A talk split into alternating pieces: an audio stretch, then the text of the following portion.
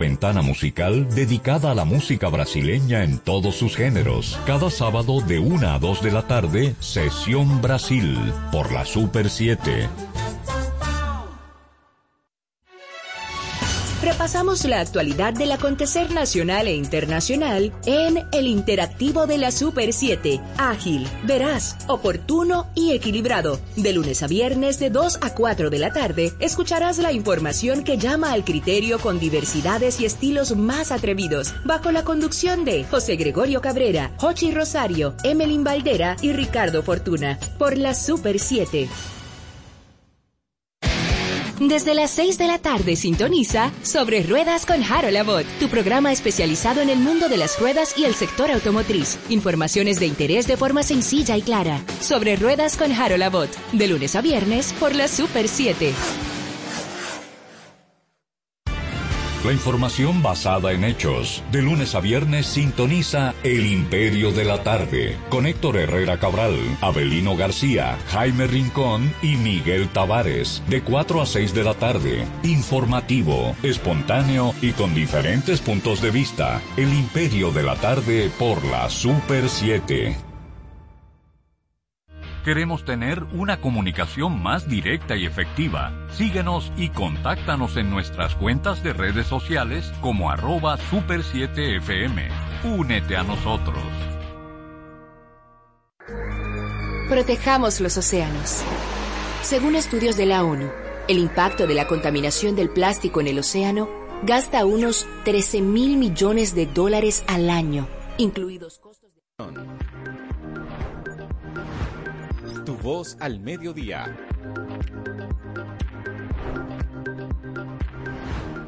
Voz Media Network.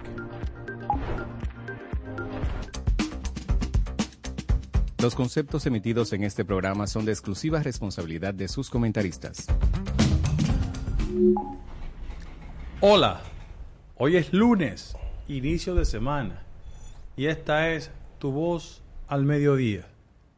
La crónica política, ¿qué importancia tuvo, ha tenido y tendrá entre nosotros? ¿Quiénes fueron los primeros que colocaron en la reflexión del lector los vericuetos de las luchas políticas en el país? ¿Y por qué, cuando el dolor nos toca la puerta por haber perdido a dos figuras importantes, queremos dedicar una parte de este programa a don Orlando Gil y a don Mario Rivadulla. Nuestra solidaridad con su familia, nos reiteramos en el dolor que ha implicado su pérdida y quizás, o sin él quizás, para reivindicar lo que fueron en vida, vamos a hacer en el primer bloque de este programa comentarios sobre la crónica política. ¿Qué importancia ha tenido y cómo transformó el ritual tradicional de la política en la República Dominicana? Este y otros temas serán la parte esencial de tu voz al mediodía. Desde ahora inicia Tu Voz al Mediodía con el doctor Guido Gómez Mazara. Somos tú en todo el país. Miren, en nuestro país, eh, la formalidad de los medios de comunicación entró en una etapa diversa de apertura con posterioridad al ajusticiamiento de Trujillo. Pero era innegable que esa formalidad se extendiera porque la dicta blanda que padecimos del doctor Balaguer también restringía el ejercicio de las libertades públicas. No sin antes reconocer de que muchos de los miembros connotados de esa prensa, de esa crónica, generaba riesgos asumirla. Juan Bolívar Díaz, los hermanos Erasme Peña, Goyito García Castro, Orlando Martínez. Y a esa generación que corrió, repito, grandes riesgos desde colocarle bomba en sus vehículos hasta muchos tener que salir de la República Dominicana, Orlando Gil fue uno de ellos, que hizo una transición interesante en su dilatada carrera como cronista político, comentarista, porque él rompió con la formalidad, junto a otros, de hacer las notas de prensa típicas de los empleados de los medios, fundamentalmente prensa escrita. Y es la primera vez que lo voy a decir.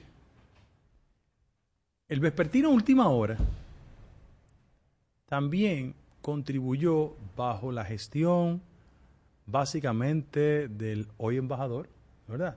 Además tiene mucho tiempo siendo embajador. Aníbal de Castro contribuyó a ese comentario ultra sazonado que la gente conoce en la política dominicana. Hacía trizas, que eran varios segmentos de comentarios respecto de la cultura política y de la chismografía política también.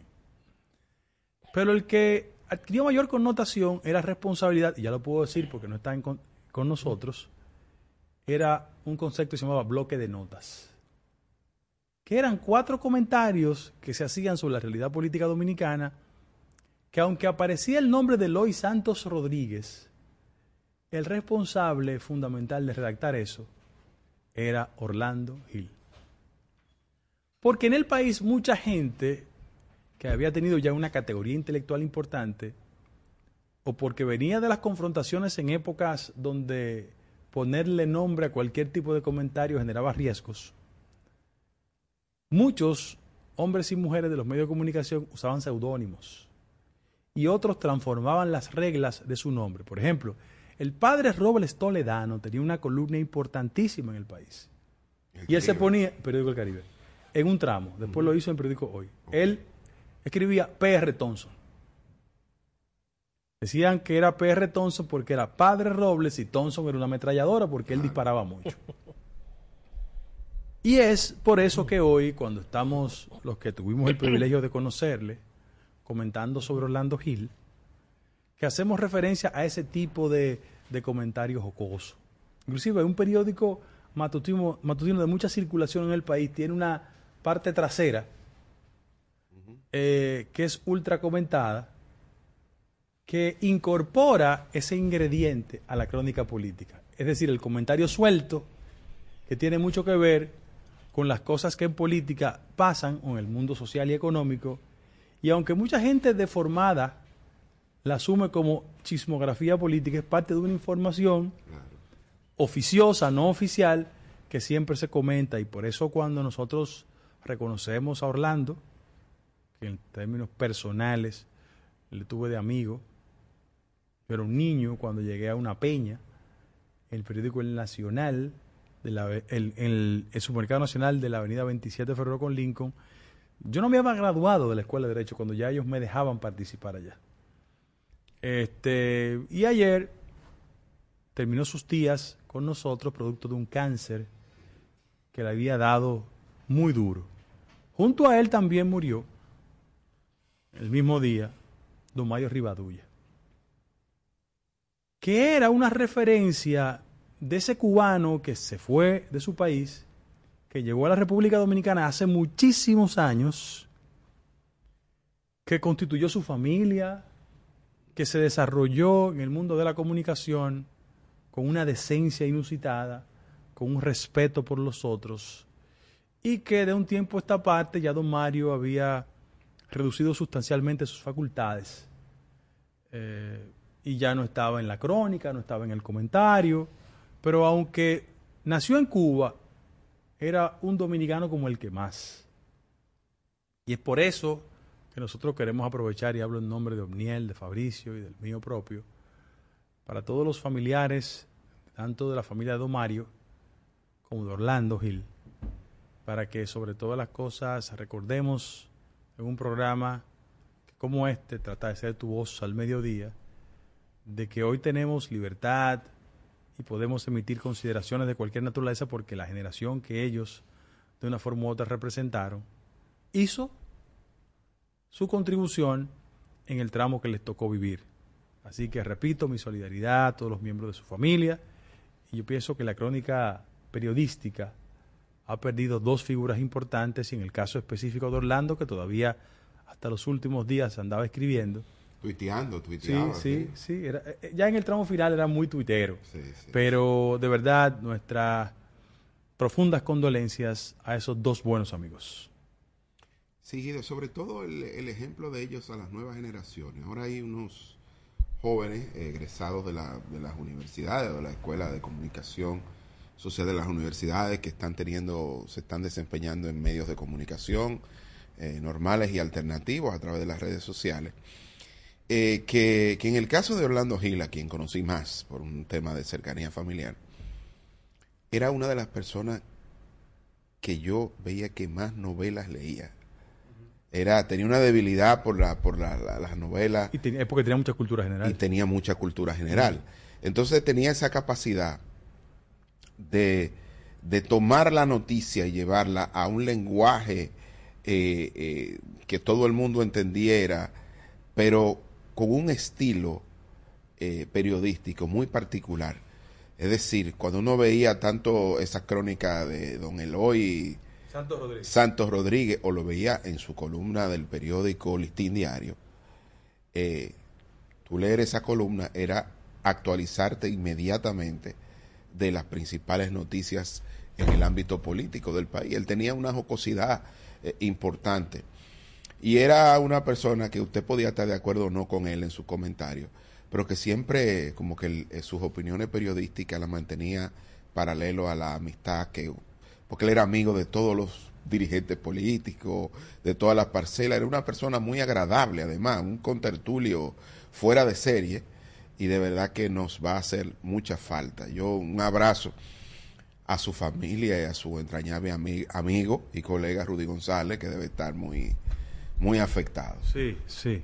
Tú sabes que en el caso nuestro, don Mario hacía su programa antes que el mío y compartimos todos los días en el canal 16 desde hace un año atrás, don Mario no estaba haciendo su programa. Eh, hay un joven llamado Robert González que lo estaba sustituyendo, pero don Mario desde su casa hacía la producción de su programa. Mira, tú vas a decir esto, esto, estos son los temas. O sea, y yo que compartí con don Mario, creo que el periodismo ético pierde un pilar fundamental. Hoy que se habla tanto de las falencias que hay en la comunicación de República Dominicana, porque lamentablemente todo tiene un precio aquí. Eh, dice un político dominicano que hay que pagar peaje en la mayoría de periodistas y eso es lamentable. Don Mario, eh, yo, yo tuve mucho la oportunidad de tener que sentarme a ver su programa porque como el mío va después, eh, en lo que estaban maquillándome y todo eso, y escuchar sus criterios a sus 90 años, sus análisis, su visión, nos hace entender que el periodismo hoy pierde una pieza fundamental. Creo que el Estado dominicano debe valorar en su justa dimensión a estos dos periodistas, tanto a don Mario Rivadulla como el caso de Orlando Gil, que ya ustedes han hecho las ponderaciones del lugar. Y creo que nosotros que hacemos comunicación debemos ver hacia ese norte. Con Orlando tuve muchísimas contradicciones de tipo político, como con mucha gente que, con las que yo tengo, sin embargo, nos respetamos cada quien en la, eh, cada quien en su posición, él de un lado y yo en el otro. Es lamentable, el fin de semana nos tomó con estas noticias. Yo ayer apenas, don Mario tenía 92 años, quiero decir, pero era interesante conversar con él por la lucidez que tenía. Cuando él dejó de producir el programa, entonces yo lo llamaba y hablaba con él por teléfono, ¿cómo sigue su salud? Quiero decir que él, producto del COVID, se aisló. Dijo, no, no, yo me voy a quedar en mi casa ya, y desde aquí yo hago cualquier cosa. Sin embargo, como quiera, por una situación de salud, perdió la vida. Eh, dentro de esas condolencias y ponderaciones que estamos haciendo en el día de hoy, recordando a dos grandes del periodismo, quiero también extenderla a mi compañero de programa, Gustavo Ramírez, que el día de ayer perdió a su, hijo, de un muchachito joven, lamentablemente. Perdió la vida. Y, un choque, ¿no? Sí. Dentro de ese proceso también le mandamos... Sí, nuestra solidaridad. Sí, cómo no, Sí, sí. Señores, vamos a una pausa. Volvemos con tu voz al mediodía.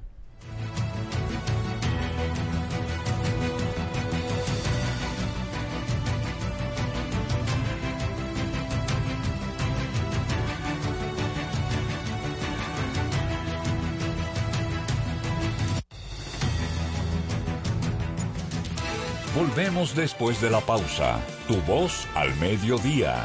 Somos tú.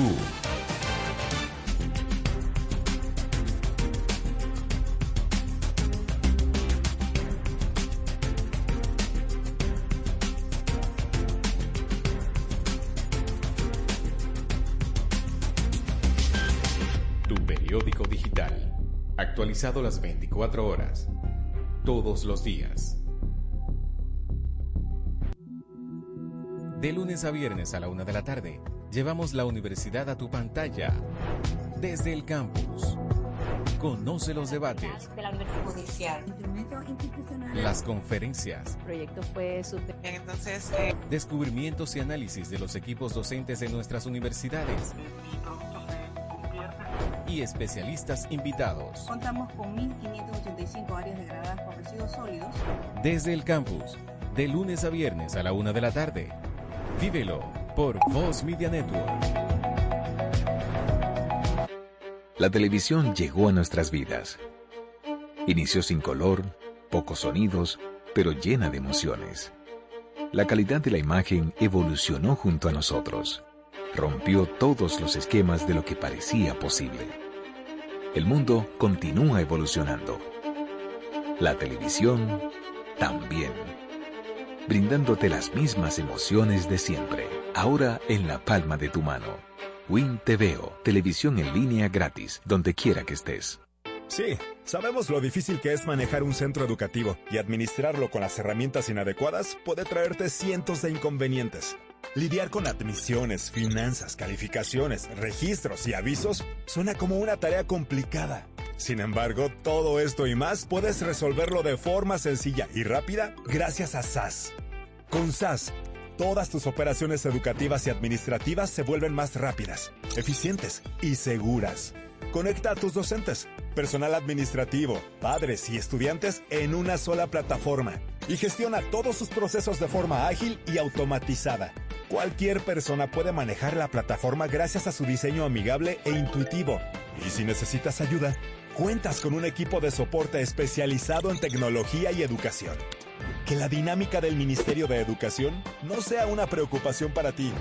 SAS está diseñado para escalar y evolucionar junto al Sistema Educativo Nacional. Un sistema de gestión académica para una nueva generación. Al fin de cuentas, de eso se trata. De dedicarse a enseñar. El resto, déjaselo a SAS. ¿Listos para empezar? Continuamos en Tu Voz al Mediodía. Somos tú.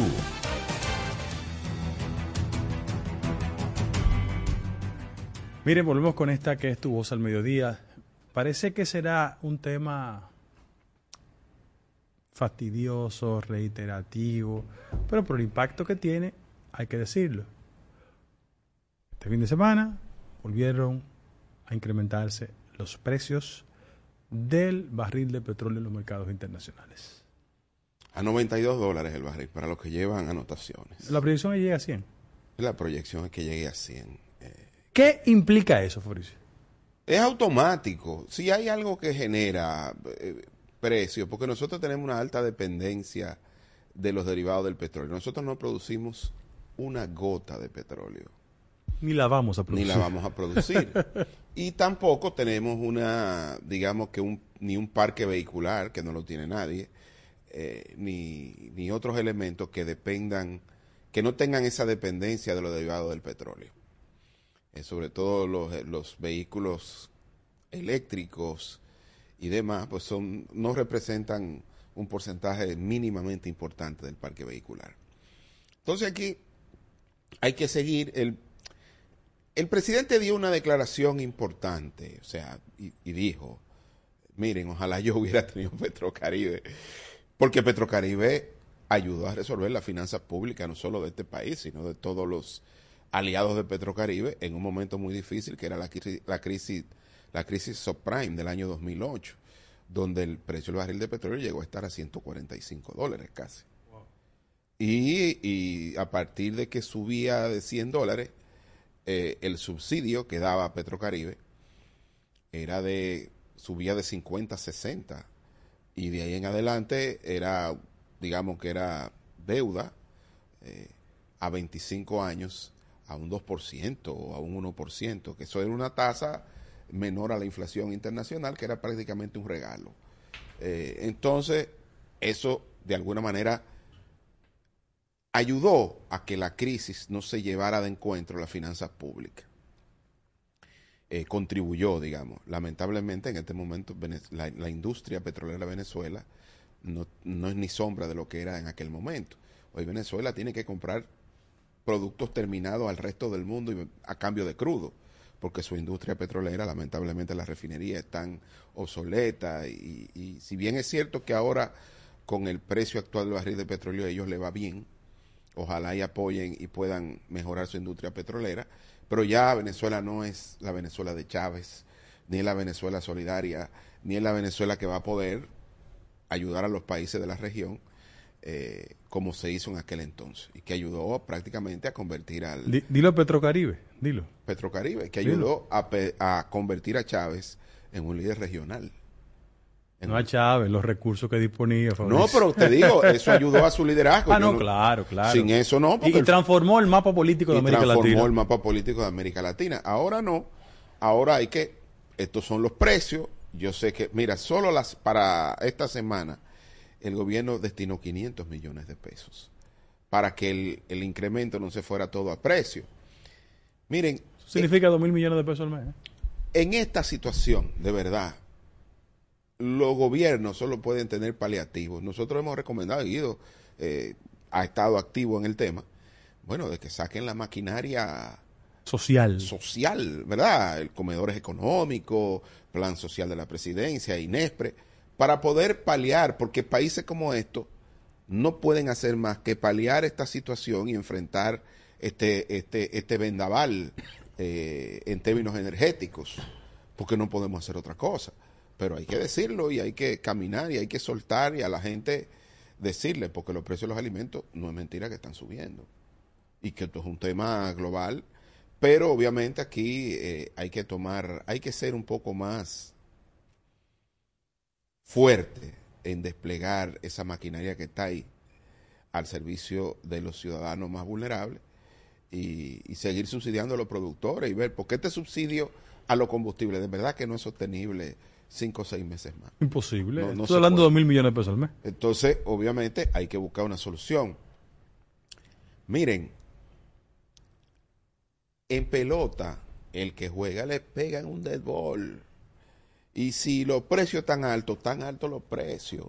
Y si, y te, digo por una amiga querida que yo quiero mucho. Si te sacan Twitter antiguo, bueno, eso era lo que tú decías. Y eso no quiere decir que hoy no estén altos los precios de los combustibles. Habían razones antes y razones ahora para que eso afecte a los más vulnerables. Pero eso bajo ningún concepto eh, eh, le puede quitar a nadie la preocupación legítima por lo que los precios de los combustibles producen aguas abajo a los más pobres.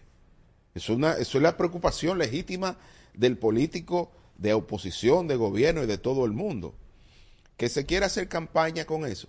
Bueno, hasta eso es un derecho que tienen los políticos. tú no lo puedes quitar. Pero de ahí a volverte loco por eso. Miren, los precios del barril de petróleo, eso siempre nos va a afectar desde los 70 y cada vez que eso viene hay problemas de reacomodamiento. Y hay que saberlo sostener nomás y paliar, porque esta situación, eso es como que en la casa del vecino tuyo esté cogiendo fuego. Bueno, apagarlo depende de los bomberos o del vecino, no depende de ti. Aunque el fuego te pueda afectar a ti y a tu propiedad. O sea, eh, eh, hay, que estar, hay que estar claro en eso. Y por el momento no se vislumbra una solución en el mercado internacional de los precios del barril de petróleo y del mercado energético en sentido eh, estricto o amplio. Porque mira, está subiendo el carbón, está subiendo el gas natural, está subiendo todo lo que tiene que ver con energía, está subiendo de precio.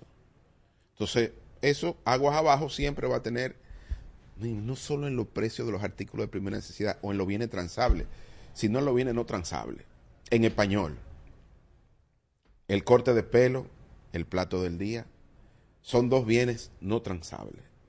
Eso quiere decir que aunque sus materias primas se transan, la mano de obra y el producto terminado no es un mercado que se transa. Entonces, el plato del día está íntimamente relacionado con el precio de los combustibles. El corte de pelo está íntimamente relacionado con el precio de los combustibles, porque automáticamente sube. Y la mujer que va al salón y los trabajadores y todo lo que en algún momento tenemos que comer plato del día, sabemos lo que eso significa. Mira qué sucede, Fabricio. Una de las críticas que he hecho particularmente desde que inició el gobierno, críticas para que mejore, lógicamente, es el tema de la comunicación. Eh, cuando uno va al médico con un mal, uno le agradece al médico que le diga la verdad. Dígame qué es lo que tengo que hacer para sanarme. El médico si comienza a darle vuelta, no, mira. De hecho, yo utilizo siempre una frase, dígame lo que hay, doctor, porque esa es la única forma de, de meterle mano al tema. No me venga con doble verdad ni dándole vuelta. Lo digo porque el gobierno dominicano ciertamente tiene un reto con el precio de los combustibles. El gobierno dominicano y el mundo. Ahora bien, ¿qué ha sucedido? Yo vi algo ayer que me llamó la atención respecto al tema de comunicación, comunicación política.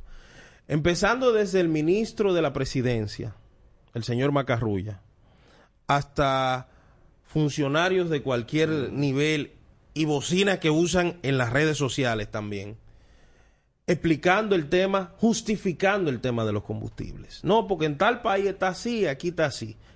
Yo creo que eso es una comunicación errática, lo digo con toda la sinceridad y con la, la, la experiencia de haber trabajado por mucho tiempo con marcas y eso. Lo primero es que cuando uno tiene una crisis reputacional uno tiene que decir la verdad.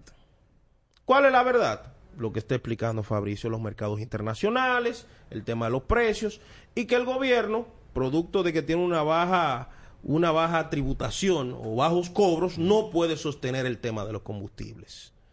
Explicárselo en español, entrar en un tema de que si Petrocaribe, yo creo que eso es una justificación que no tiene sentido, decir que en tal país la gasolina cuesta 3 centavos y aquí cuesta 5 dólares o que cuesta 2 centavos, es una justificación también absurda porque yo no voy a ir para México a echar combustible. Es aquí que yo echo combustible. Entonces, a la gente hay que hablarle claro. Lo que está sucediendo, el gobierno no tiene forma de sostenerlo. Decirle eso a la clara va a desmontar la campaña política que hay con el tema, que es peligroso porque es un tema que a la gente le causa escosor, que a la gente le molesta. Cuando subieron el combustible el fin de semana, la reacción no se hizo esperar. Ahora, yo decía semanas atrás, Fabricio, Guido, amigos que nos escuchan y nos ven, que el problema empezó, no ahora, el problema empezó en la campaña. El ministro de Industria y Comercio dijo que él tenía una jodida fórmula para resolver el tema de los combustibles. Nunca debió decir eso. Porque ahora la credibilidad del tema de los combustibles se pone en cuestionamiento. Yo escuché muchas veces al ministro administrativo, al amigo Paliza, hablar de los precios abusivos del combustible, cuando esto, lo otro. Y ahora que él tiene el bate en la mano, la gente le pregunta lo mismo y la oposición política se lo va a preguntar. Entonces, ¿qué es lo que yo digo? Hay que tener cuidado con los discursos que se dan. Hay que tener cuidado con la comunicación que está manejando ahora el gobierno. Decir que en tal país es más barato, yo creo que eso no es, eso no es justificable. La gente no lo entiende. Y el dominicano de a pie, que compró 5 libras de arroz y que encontró que estaba 5, 6, 7, 10 pesos más caro que lo que lo compraba, mucho menos lo, lo entiende. La ama de casa que echa gas y no tiene el control de los manejos eh, macro y microeconómicos del mundo, ¿sabe qué hace? Cuando va a echar gas y encuentra que está 10, 15 pesos más que lo que estaba y que su capacidad se ha reducido, esa ama de casa no lo entiende. ¿Qué yo he dicho desde aquí? Y lo ha dicho tú y lo ha dicho Guido. Vamos a activar los planes sociales para que sea un colchón para la población, pero también, dije la última vez que conversamos tú y yo del tema, señores, hay que hacer una campaña inteligente para que la gente entienda lo que está sucediendo a nivel mundial. Es un fenómeno mundial, pero si tú no se lo explicas, la gente no lo va a entender. Pero hay una, hay una ¿cómo, cómo, cómo, cómo, cómo decirlo?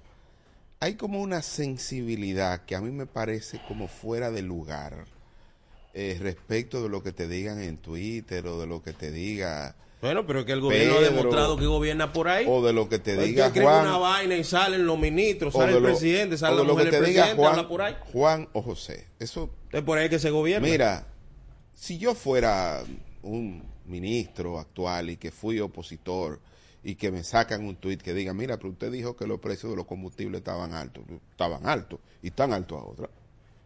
Y están altos ahora porque las únicas... el problema no es ese, Fabricio, dilo bien el problema es que decían en los tweets, decían en las explicaciones que estaban altos por la corrupción y porque los impuestos. Entonces tenemos un año y medio.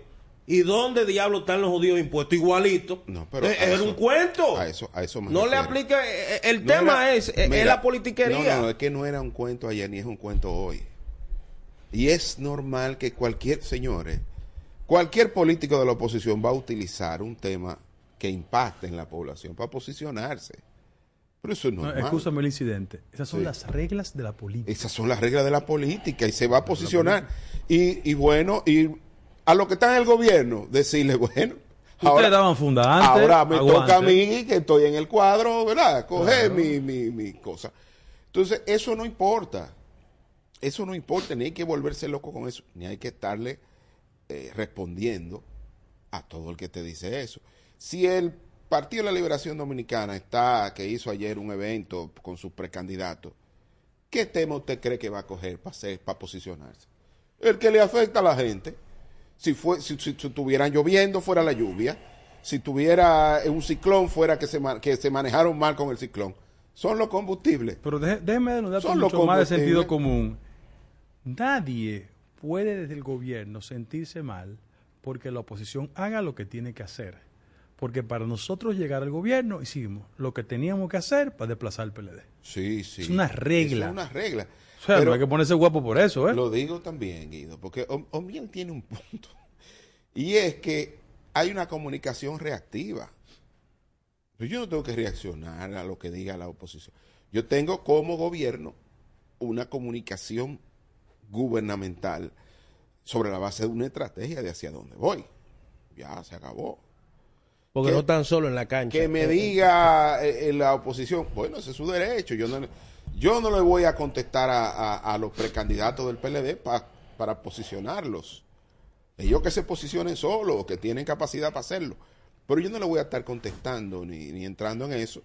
Sobre todo, ni tampoco reaccionando en redes. Señores, las redes sociales son yo sé que tiene muchísima influencia. No, pero esa es la pasarela. Pero eso. De la sociedad del espectáculo. A veces le están dando más importancia de la que realmente tienen. Señores, no se gobierna para las redes, se gobierna para la gente. Porque si hubiese sido por la penetración de las redes y los llamados influencers, Luis no hubiese ganado las elecciones.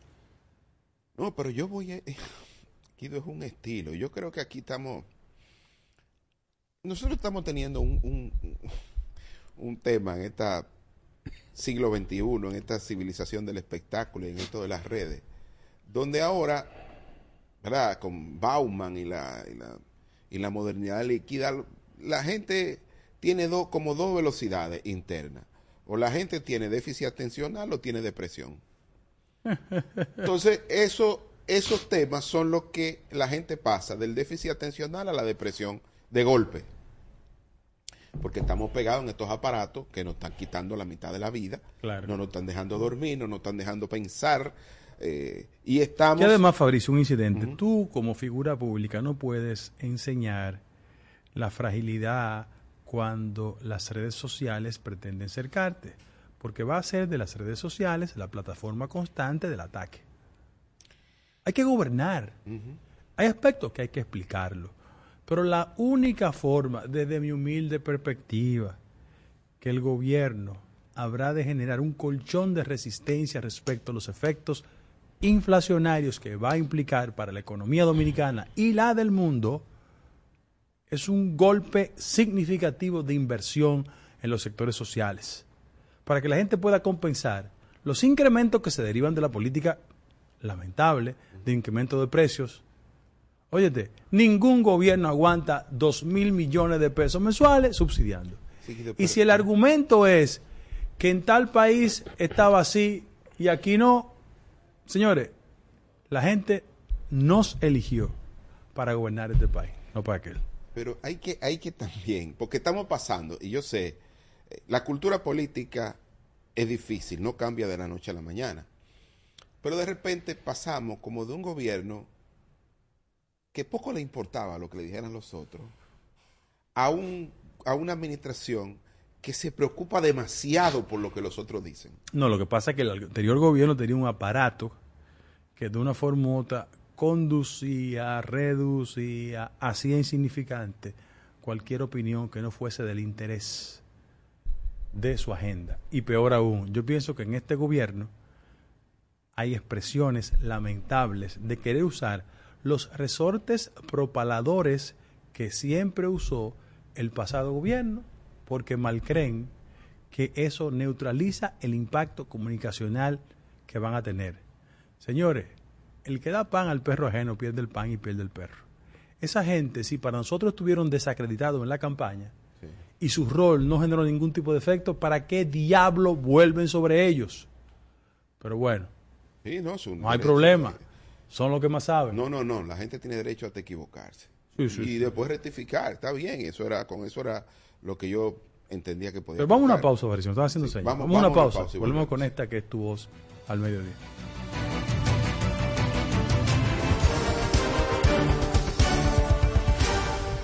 Las informaciones más relevantes en los Estados Unidos y el mundo. Estados Unidos. Por la frontera de Canadá. En el documento del secretario.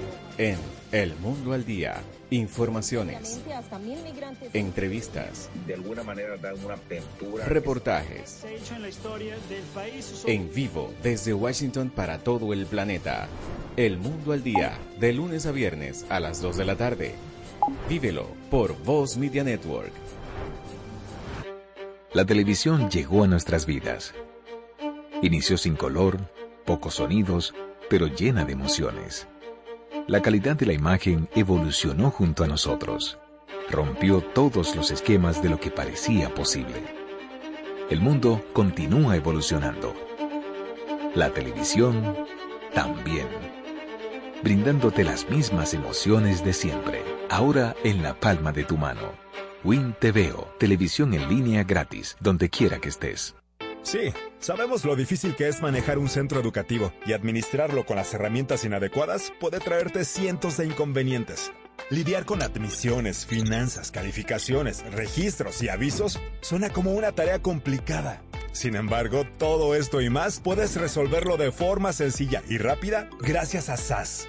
Con SAS, todas tus operaciones educativas y administrativas se vuelven más rápidas, eficientes y seguras.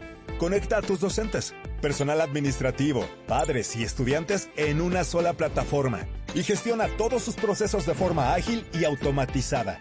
Cualquier persona puede manejar la plataforma gracias a su diseño amigable e intuitivo. Y si necesitas ayuda, cuentas con un equipo de soporte especializado en tecnología y educación que la dinámica del Ministerio de Educación no sea una preocupación para ti. SAS está diseñado para escalar y evolucionar junto al sistema educativo nacional, un sistema de gestión académica para una nueva generación. Al fin de cuentas, de eso se trata, de dedicarse a enseñar. El resto, déjaselo a SAS. ¿Listos para empezar? Dale la vuelta al mundo conociendo las curiosidades más interesantes. Conoce más. Descubrimientos. Cultura. Naturaleza. Ciencia. Conoce más. Vívelo por Voz Media Network. Continuamos en Tu Voz al Mediodía. Somos tú. Miren, volvemos con tu voz al mediodía. El tema de la gasolina, el incremento, la inflación va a ser materia de los próximos meses. Claro. O sea, no nos preocupemos por eso. Yo quiero hacer un comentario eh, político, y que ese es político también. Es que en el PLD todo parece indicar que ya han pautado la ruta de la competencia. Ayer la dirección política de esa organización se reunió y sus dos figuras institucionalmente fundamentales, tanto Danilo Medina como Charlie Mariotti, dieron el banderazo.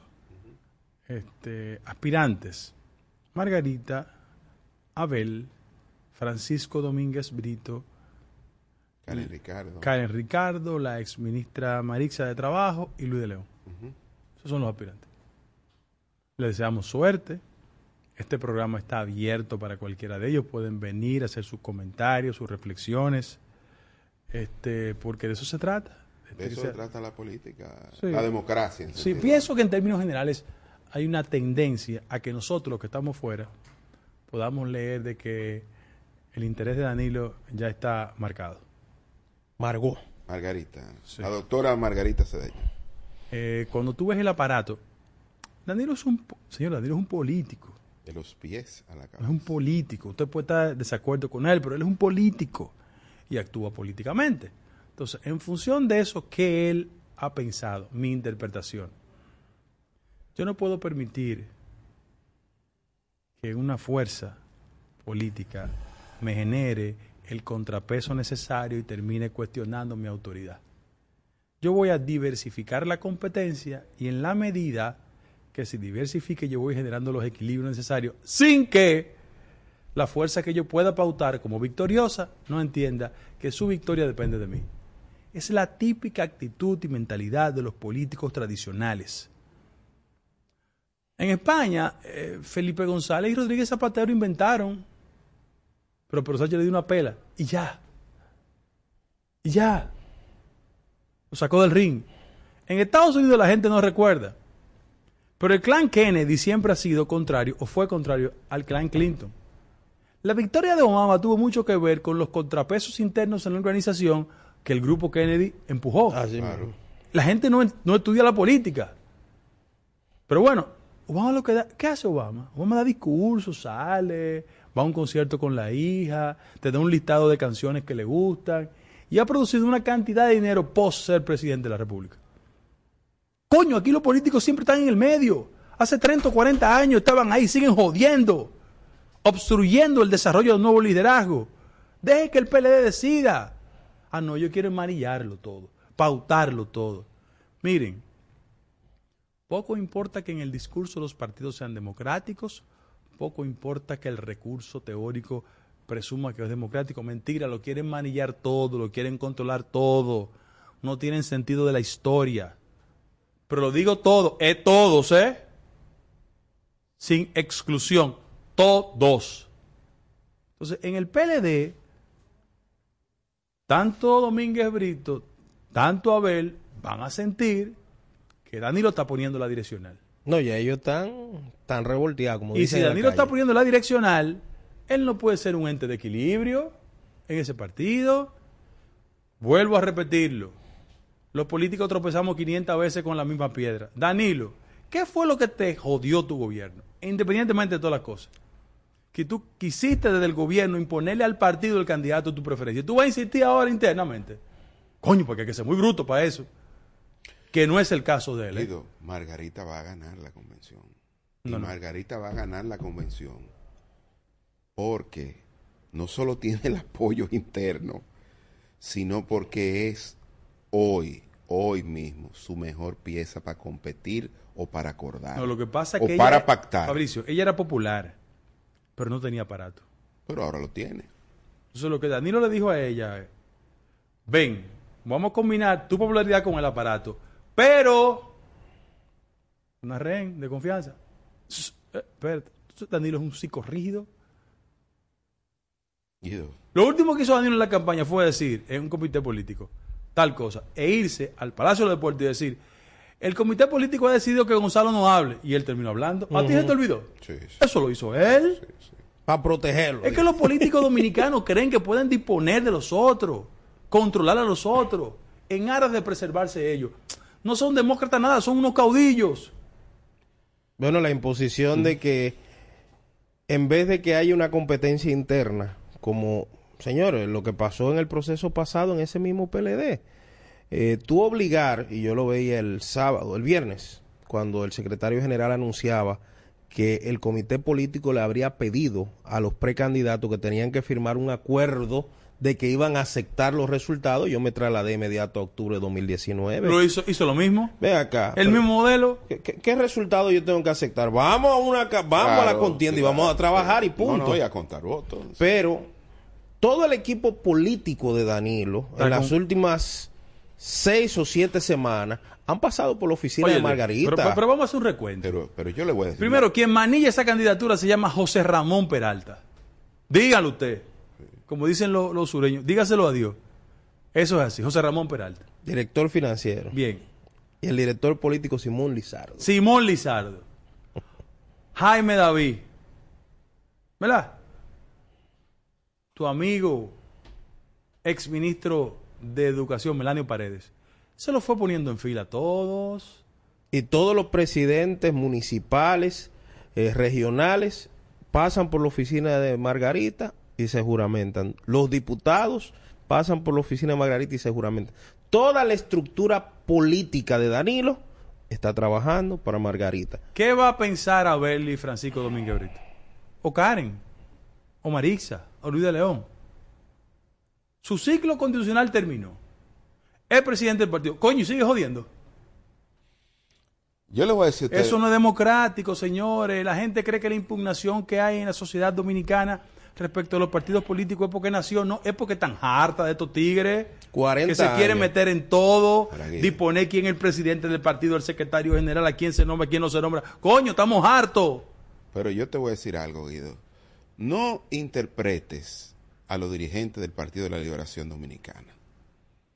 Porque ellos no tienen la valentía de decir públicamente lo que dicen. es No valentía, no es cojones que no tienen. Bueno, valentía, yo usé la palabra más, ¿verdad? más diplomática. Sí, cojones que no tienen. Entonces, obviamente, si usted dentro de su organización acepta las reglas de juego que le ponen y usted no, cuando tiene No la oportunidad de reaccionar, no lo hace, o usted está muy a gusto en su partido, o a lo mejor usted aspira para preservar cierto poder relativo en caso de que el partido suyo regrese al poder, que es una estrategia, porque yo puedo aspirar para garantizar un futuro, ser un futuro ministro o algo así. No, hombre, Fabricio, la política de transacción y de pacto se jodió. Óyeme, oye lo que te voy a decir.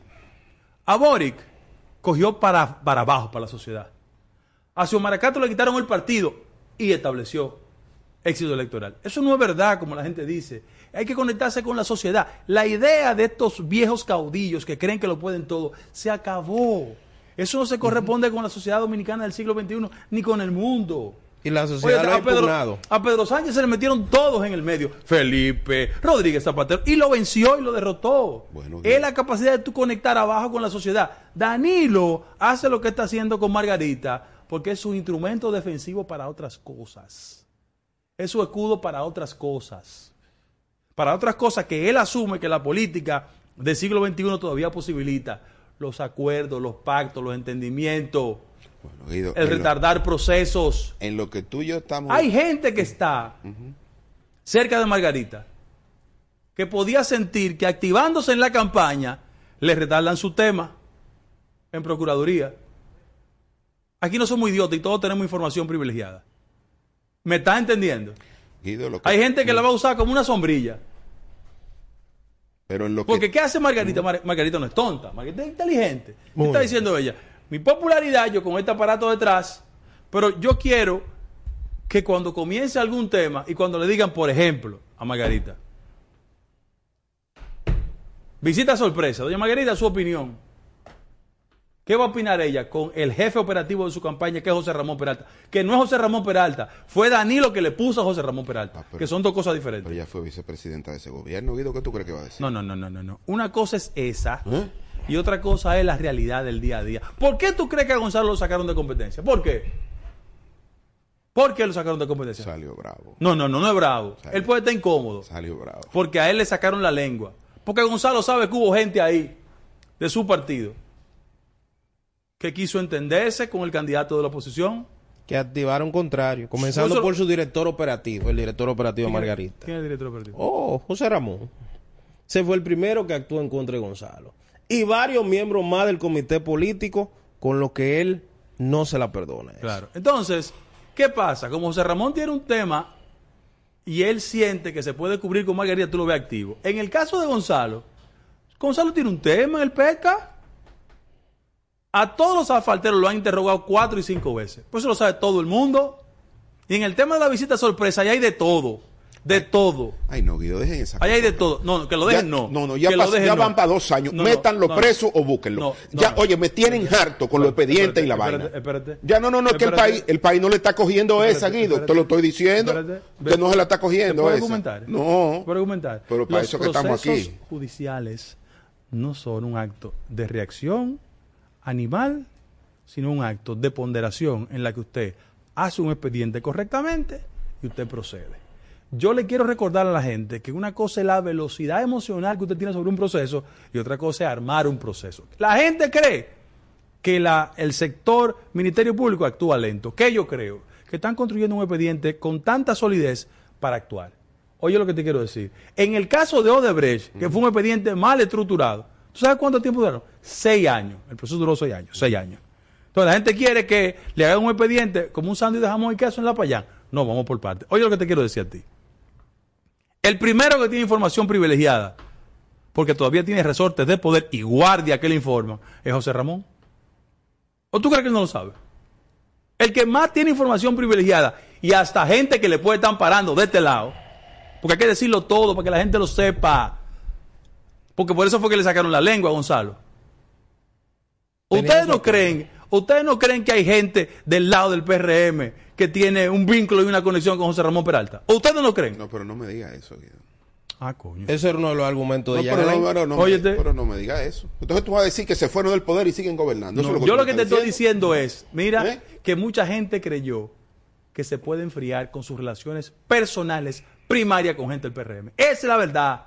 Guido, pero entonces, Esa es la verdad. eh, Lamentablemente. por el tiempo le está dando la razón a lo que piensan así, porque hace cuántos años lo están interrogando, lo están ¿A buscando y lo, No, a todo eso que no, tú me mencionas. Usted, se equivocó. Usted se equivocó. ¿Cuántas veces ha ido Usted Gonzalo. Castillo al- a, la Procuraduría? Ha ido tres veces. ¿Y esta la cuánta es? Ah, no, pero Fabricio, espérate. Ahí, ahí está hablando el economista que no sabe lo que es el debido proceso, ah, no sabe nada de eso. Lo que pasa es que el si debido no le... proceso para el que tiene poder político y económico No, no, y no. para el que esté en el barrio no, no, El debido te voy a proceso, buscar preso. el debido proceso es para, para todo el mundo. Ah, para todos. Es que el problema es que no se está aplicando para todo el mundo. Sí, sí, sí. Lo Tiene que aplicarse para todo el mundo. Lo que sucede proceso. es que la visión que se está mandando, y ahí estoy de acuerdo con Fabricio Guido, yo no soy abogado, lo que soy es mercadólogo. Sin embargo, la percepción que hay después que tú montaste una campaña de que medio comité político, medio funcionario van a ir presos y no van presos y todos los días amagando, por ejemplo, yo ayer veía en la actividad en la plenaria del PLD a Robert de la Cruz, que fue interrogado en este gobierno. ¿Qué pasó con ese expediente? Porque lo que suena en los pasillos es que al igual que José Ramón y que Donald Guerrero, tiene un padrino en el PRM y por eso no le han marchado. Yo no, No sé si eso es verdad o es cierto. Pero, pero, espérate, espérate, espérate. La justicia no está en manos de personas independientes. Claro. No, doña Entonces, Miriam es claro, independiente. entonces, ¿de qué sirve tener un padrino en el poder, en el Nada. gobierno, si tú tienes una justicia Nada. independiente? Nada. Entonces, Nada. Pero volvamos al tema. Es que ustedes, como un altísimo porcentaje de los dominicanos, entienden que la justicia es un, tren y dale para allá. Hoy está el tema de los pulpos. Hoy, hoy, hoy. está tienes razón. Hoy. Es que la gente lo quiere en este. Miren, en este, en este país la gente quiere ser rico rápido, tener una familia rápido, tener la maestría rápido, el doctorado rápido, que los hijos se le casen rápido, sea abuelo. Aquí todo el mundo lo quiere rápido ¿Tú, todo. tú sabes dónde radica el problema? A la inmediatez. sí. Te lo voy a decir ahora. Vámonos de lo jurídico a lo político, que va mezclado y todo y la sí, comunicación. pero procesos son jurídicos, ¿eh? Espérate. No son políticos, Espérate. son jurídicos. En principio, son Son jurídicos. Si el proceso, nosotros ya estamos en campaña. Estamos en campaña. Porque hay almas que salvar. Imagínate que en seis meses más o en un año apresen a esa gente. ¿Tú crees que el argumento de que son asuntos políticos por lo que lo están metiendo preso no va a, ten- no va a calar en la sociedad? Porque al fin y al cabo, ¿para quién se hace justicia? Es para la sociedad. O sea, un juez no hace justicia para él, porque ¿quién es un juez? No, no. El juez hace justicia para la sociedad, para resarcir el daño que le han hecho a la sociedad. Entonces, mira lo siguiente. Tiene sus velocidades. Lo que pasa es que el Ministerio Público se ha metido en tantas cosas Sí, sí. que entonces ahora no puede responder a la velocidad que se esperaba. Pero mira lo siguiente. Le falta personal, ¿eh? Bueno, pero que contraten. El presidente Ya, le ya. redujo ahora los cuartos. No, que le dé no. más cuartos. Que le dé más cuartos. Que le quite instituciones que no sirven para nada, de verdad. Y que le dé dinero al Ministerio Público. Como lo ha hecho. como Porque si no sucede esos sometimientos rápidos, Guido, y vienen en el proceso de campaña, tú lo decías iniciando el comentario, el PLD arrancó, pero el PRM arrancó también, porque Pero, arrancó pero, la semana pero pasada. poco importa la reacción de la gente respecto al tema de la velocidad. Lo que hay que hacer es justicia. Eso y sí, correcto. Eso sí. Se tarde un día, se tarde dos, se tarde tres. Yo pienso otra cosa. Pero ya la época en que tranquenlo y vamos a sacarlo, no están pero, haciendo serio. pero volviendo a lo político y vamos a dejarlo ahí para el próximo Mañana, programa. mañana. En lo que estamos discutiendo nosotros es el partido de oposición está mejorando su posicionamiento electoral. Ok, está bien. Nos vemos mañana. Gracias.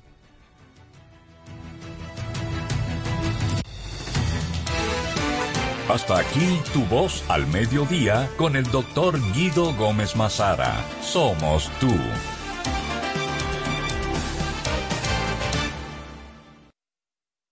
A solo un clic www.super7fm.com. A continuación, la cuestión. Super 7 FM, HISC, Santo Domingo, República Dominicana. Orwa declara el estado de emergencia ante las protestas antivacunas.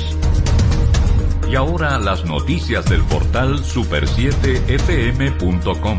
Desde Toronto, la ciudad de Ottawa declaró el estado de emergencia en el centro de la ciudad desde hace más de una semana por las protestas que mantienen el movimiento antivacunas y grupos radicales. El alcalde de la ciudad canadiense, Jim Watson, señaló en un comunicado que la situación provocada por las protestas ha causado la emergencia más grave que la ciudad haya experimentado en toda su historia. Cerramos este boletín en París. Los ingresos reales que los habitantes del área de la Organización para la Cooperación y el Desarrollo Económico aumentaron un leve 0,2% durante el tercer trimestre de 2021 con respecto al anterior, lastrados por la caída del 1% en Estados Unidos. Para ampliar los detalles de este boletín de noticias, visite nuestro portal super7fm.com. Información al instante en Super 7, 107.7 FM. Pero mira, Frank con ese equipo nuevo. Oh, lo consiguió en Claro Outlet con un super descuento. ¿Cómo? Vámonos para allá ahora mismo. Aprovecha las ofertas especiales de Claro Outlet en equipos seleccionados. Llévate tu smartphone y laptop con hasta un 100% de descuento. Adquiérelos a través de tienda en línea con delivery gratis o en puntos de ventas Claro. Ven y únete a la red móvil más rápida del país. Confirmado por Speed Test y de mayor cobertura. Conoce las ofertas en claro.com.do. En Claro, estamos para ti. Comando, entonces usted me está diciendo que ahora yo puedo pagar la multa que me está poniendo, hacerle el depósito a mi doña y de paso mi tarjeta de crédito desde ese cajero de depósito Banreservas. Oh, pero bien. Así es, hemos optimizado nuestra red de cajeros de depósito para que puedas resolver tus pagos de servicios de la Procuraduría, pagos de tarjetas de crédito, multas y realizar depósitos en efectivo a clientes Banreservas, sea cual sea tu banco. Cajeros automáticos Banreservas, tu banco fuera del banco. Banreservas, el banco de todos los dominicanos. El mejor escudo contra el coronavirus es la prevención. En espacios públicos y alrededor de personas, no te quites la mascarilla. Úsala. Es tiempo de mantener el optimismo. Juntos podemos lograrlo. Somos Super 7. Repasamos la actualidad del acontecer nacional e internacional en el interactivo de la Super 7. Ágil, veraz, oportuno y equilibrado. De lunes a viernes de 2 a 4 de la tarde, escucharás la información que llama al criterio con diversidades y estilos más atrevidos, bajo la conducción de José Gregorio Cabrera, Jochi Rosario, Emelín Valdera y Ricardo Fortuna, por la Super 7. Ahora y siempre contigo. Te escuchamos. Somos tu emisora Super 7. Información directa al servicio del país.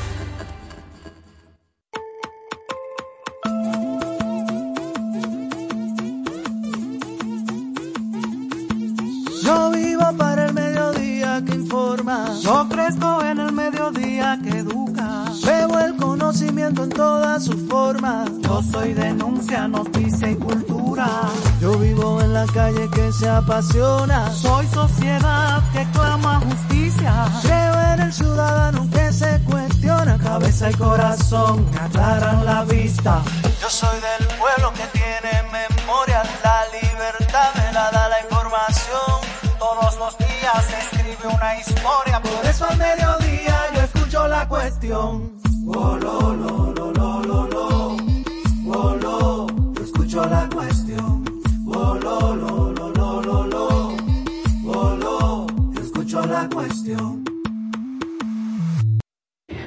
buenas tardes amigos de toda la República Dominicana que nos sintonizan a través de la Super 7 107.7 FM en todo el territorio nacional, a través de internet en la página web super7fm.com, en streaming a través de Facebook y Twitter y en vivo a través del canal de YouTube de la Super 7. Buenas tardes Patricia Solano. Buenas tardes Diana Lora y toda la gente que nos acompaña a esta hora del día, este lunes 7 de febrero, lluvioso para el Distrito Nacional, frío para casi todo el territorio, no, casi no, yo diría que todo el territorio nacional, gozando de temperaturas muy buenas, frescas, aunque en algunos municipios siguen las inundaciones. Este fin de semana le tocó a la región este del país. Así es. Hoy es un lunes cargado de informaciones. Tenemos varios temas importantes a tratar. Ha empezado ya la audiencia para el juicio del caso Antipulpo. Vamos a hablar un poquito de lo que ha sucedido en el transcurso de la mañana en esa audiencia. Pero también otro de los temas obligados para hoy y para todos los días por venir son los combustibles, los precios de los combustibles, eh, lo que ha dicho el presidente Luis Abinader, lo que publicó en sus redes sociales el ministro Lisandro Macarrulla, la respuesta que han recibido y vamos a contar con la participación de dos economistas en este programa hoy. Vamos a conversar con Henry Ebrar y con Apolinar Veloz para analizar esta situación, la situación del aumento de los precios en el mercado internacional del petróleo y las repercusiones en la República Dominicana. Y lo vamos a hacer no solamente porque el presidente Abinader se ha referido a eso en el fin de semana, sino porque es el tema que más quejas ha provocado en las redes sociales en el fin de semana. A los dirigentes del Partido Revolucionario Moderno les están dando hasta con el cubo del agua, porque cuando eran oposición se quejaban del precio de las gasolinas. El actual ministro de Industria y Comercio llegó hasta a enseñarle con una formulita al pueblo eh, porque según él ese no era el precio que había. Hoy está al frente de Industria y Comercio y lo único que dice cada viernes es cuánto va a aumentar el gasoil, la gasolina y todos los combustibles. Así que por eso, ese es el tema de hoy. Hace hora y media ha empezado la audiencia para conocer las pruebas del caso Antipulpo y les vamos a contar, pero también la entrevista que ha dado esta mañana Carlos Pimentel, director de compras y contrataciones, en la que ha dejado claro que aquellas entidades que usan al PNUD de Naciones Unidas para hacer sus compras están violando la ley. Bueno. Vámonos entonces directamente a las informaciones. Memoria, la libertad me la da la información. Todos los días se escribe una historia. Por eso al mediodía yo escucho la cuestión. Oh, lo, lo, lo, lo,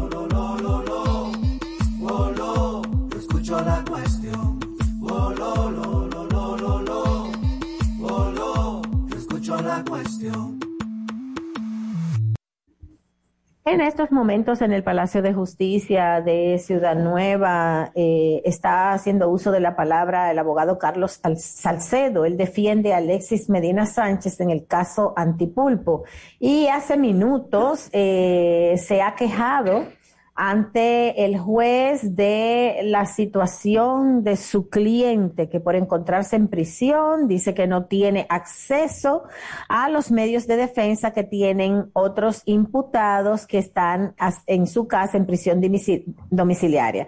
Es evidente que los que defienden a imputados que están guardando prisión tienen eh, una molestia, obvio, con aquellos imputados que han decidido colaborar con las autoridades eh, y están alegando ante el juez que sus defendidos, eh, porque ahí también está, por ejemplo, el exdirector del, del FOMPER, Fernando Rosa, quien es defendido por el doctor Seminier, eh, la diferencia que hay, porque ahí también está, por ejemplo, el exdirector del, del FOMPER, Fernando Rosa, quien es defendido por el doctor Seminier, eh, el exdirector del, del FOMPER, Fernando Rosa, quien es defendido por el doctor Seminier, eh, Rosa, quien es defendido por el doctor Seminier, eh, doctor Seminier, eh, la diferencia, la hay